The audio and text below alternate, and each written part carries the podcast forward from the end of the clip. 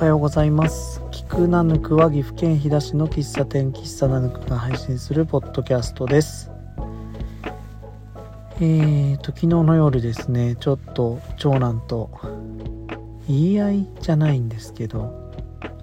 寝るよって言ったらため息をつかれましてえなんでため息ついたのってなったら寝るって言われたのが嫌だったから。っていうのでまあずっとね iPad でゲームとかしてたんでそれを止められたのが嫌だったんでしょうけどそれはちょっとゲーム依存しすぎ iPad 依存がすごいなと思ってちょっとねそれで明日からもう時間決めてるでなって言ってで本人はそれが嫌だったみたいでちょっとイライラした様子を見せたりですね。それは良くないよって話をしながら、寝たんですけどまあ彼もなんか納得いかないところというかまあ普通に時間を制限されるのが嫌だったのかな。寝つくのに少しお時間かかってたみたいですけど僕もねなんか考えちゃって寝れないくなっちゃいましてでもねこういう時はね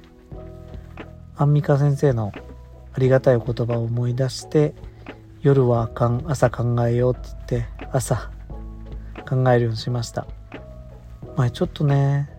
お互いに嫌な感じになったんですけどだからといって僕も時間を決めるとか言っちゃったのってもう最強のカードなんでそれ言われたらねえ何て言うんだろうな。僕に絶対的有利というか相手はもうそれは反論はできるでしょうけどやられたら困ることを僕が隠し持ってる隠し持ってる、うん、それをちらつかせたりするのってちょっと子供とはいえ卑怯だよなと思って。うん。朝ね ちょっとそうやっぱり思ったんで、えー、彼が起きてからその時間の制限っていうのはなくすけど代わりと言ったらなんだけどこういうところあのああいう態度取るのはやめてほしいし前から気になってたこういうところもあのなるべくやらないようにしてねっていう情報をしてですね、えー、お互いに解決しました。やっぱりねダメって言っちゃうのは簡単なんですよ。でもそれって相手にとっては何だろうな。ずるいですよね。ちょっと。僕も子供の頃やられて嫌やったらもう物理的に物をなくされるとか。あれって効果があるようでやっぱ忘れないし何かしらの傷みたいのが残ってるんですよね。うん。それしか取る方法がなかったっていう余裕のなさっていうのも余裕がなかったとかも理由としてあるかもしれないですけどまあ、ちょっと卑怯だったなっていうかもうちょっと対話する努力をしなきゃいけないし、うん、そんなね物理的になくすとか制限するっていうのはちらつかせない方がいいよなってのが昨日の夜の反省です。うんね、ちょっとまあこうやって本当にまあ、月並みですけど子供に育ててもらってるっていう実感はあるんで大人が成長していくっていうのは子供を通して見るしかないですからね。なんか子供もそうだしあと僕まだあの父母元気なんであんまり経験ないんですが介護とかもそう言いますよね。うん。その介護してる人が叫んだり怒ったりとかしてるのって自分の映してるってよくよくというかこの間見たんですよね。その人に対する態度から出てきてる反応がそれだから鏡のようなものだよってのを見てあそういうことかってまた対人に対してはそういうふうに思っちゃいますよね。結局自分を映してるっていうか角度を変えてみたらこういうふうに見えるっていうことがあると思うのでまあ失敗とまでは言わないけどそういう気づきをね、えー、感じれたってことはありがたいなと思いながら子供と一緒に成長していきたいと思っております。まあねこの悩んでる姿も見てもらったりしながらうんやっていこうかなと思います。あとね今日話したかったのがその話に割とスムーズにつながるのかな。えー、たまに人と仕事しててもプライベートでもモンスターに会うことってありますよね。まあ、分かりやすく言うと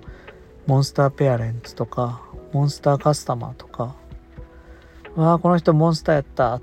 て思うことあるんですけど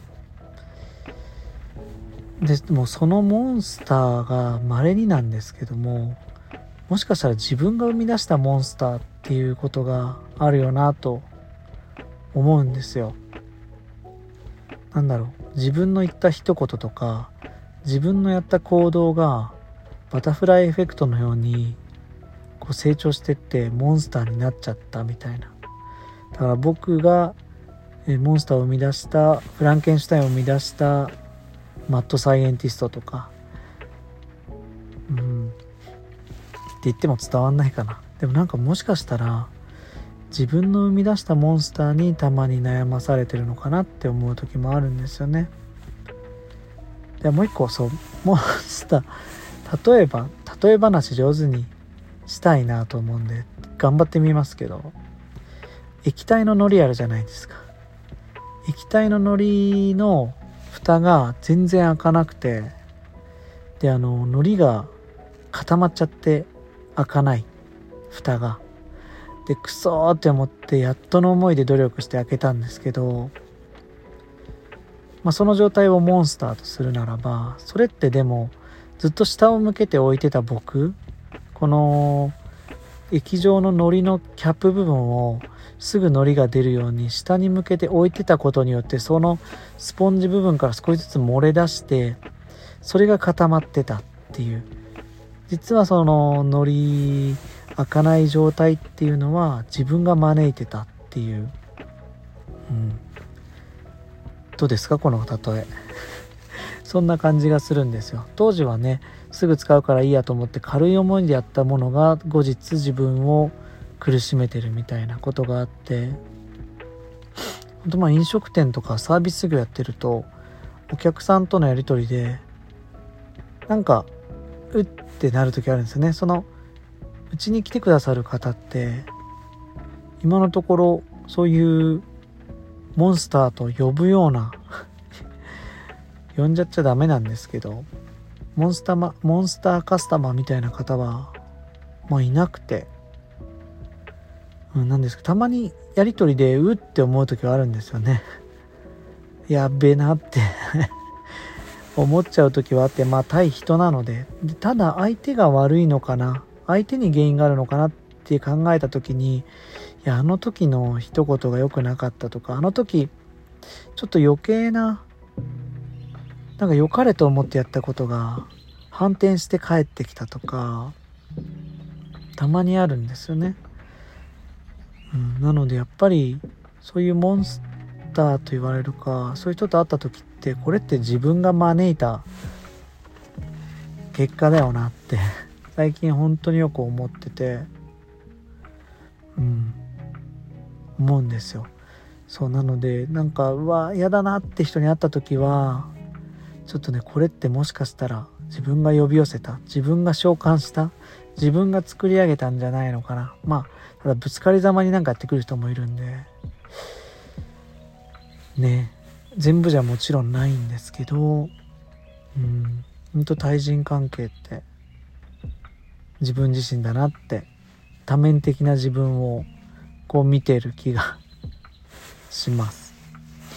でもなんか最近僕の中では少しずつそういう人に対するなんだろう。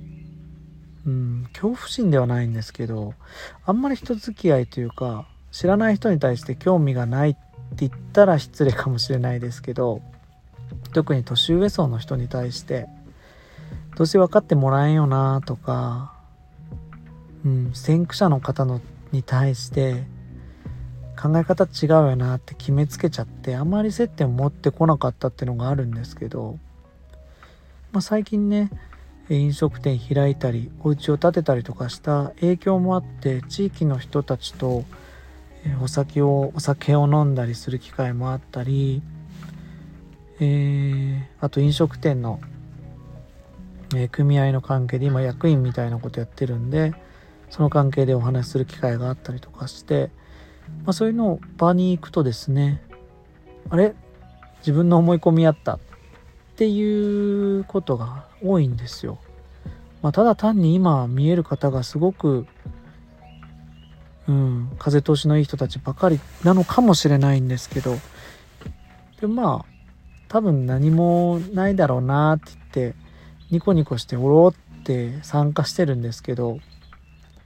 まあ、その姿勢ももしかしたらいい風に働いてるのかもしれないんですがとりあえず聞き手に回ってですねあのインタビューしてる感じでいつも僕そういう時飲んでるんですけど「それ何ですか?」とか「それどういうことですか?」っつって「えー、そうなるとこうなるんですか?」とかこうもうどんどんどんどん質問していくみたいな感じでニコニコいるんですけどまあ楽しいんですよねその方が。自分の話するより人の話を聞かせてもらうって方が持って帰れるものが多い気もしてるのでせっかくお酒飲むならねなんか自分の何か血肉になるものが1個2個でもあったらいいなと思って行くんですけどちょっと話が遠回りになりましたけどそうした時になんかあれ全然自分た自分の思い描いてた大人像と違うなって思うことが多くてであちらも多分この若造がとまでは思ってないにしろあ意外と話せる人かもしれないって思ってくださってるのか何か交流ができるんですよね。お互いになんだろう歩み寄ろうとしなければできないような会話がというかかん、うん、あでもそれは大げさかな。思い込みもいけないな、うん、でも前はちょっと苦手だなって思ってたことになるべく積極的にネガティブじゃなくてポジティブにこう参加したりすることで見えてきた別の角度のものもあったのでなんか対人関係ってやっぱ自分なんだなって本当に思います。自分がどう向き合おうとするかっていうのがまず一番大事でその後に、えー、その相手の人間性とかあるのかな？あとは相性とか？うん。ずっとね僕小学生ぐらいからずっと対人関係悩むタイプで。うん、それの影響で中学生の頃はね女性との会話ができないぐらいまでになって女の人にはもう敬語で話すぐらい嫌われたくないから敬語で話すし距離も取っておけばよっぽどのことなければ嫌われんだろうって思ってうんやってた時期もありますからね。妻と中学生時代から付き合ってますけど最初は敬語でしたからね同級生でも。うんそんな過去もあるんでやっぱ人間関係ってずっとこう考えてて。でなんでそんな考えてるかっていうと自分の生活に大きな影響を与えることだから。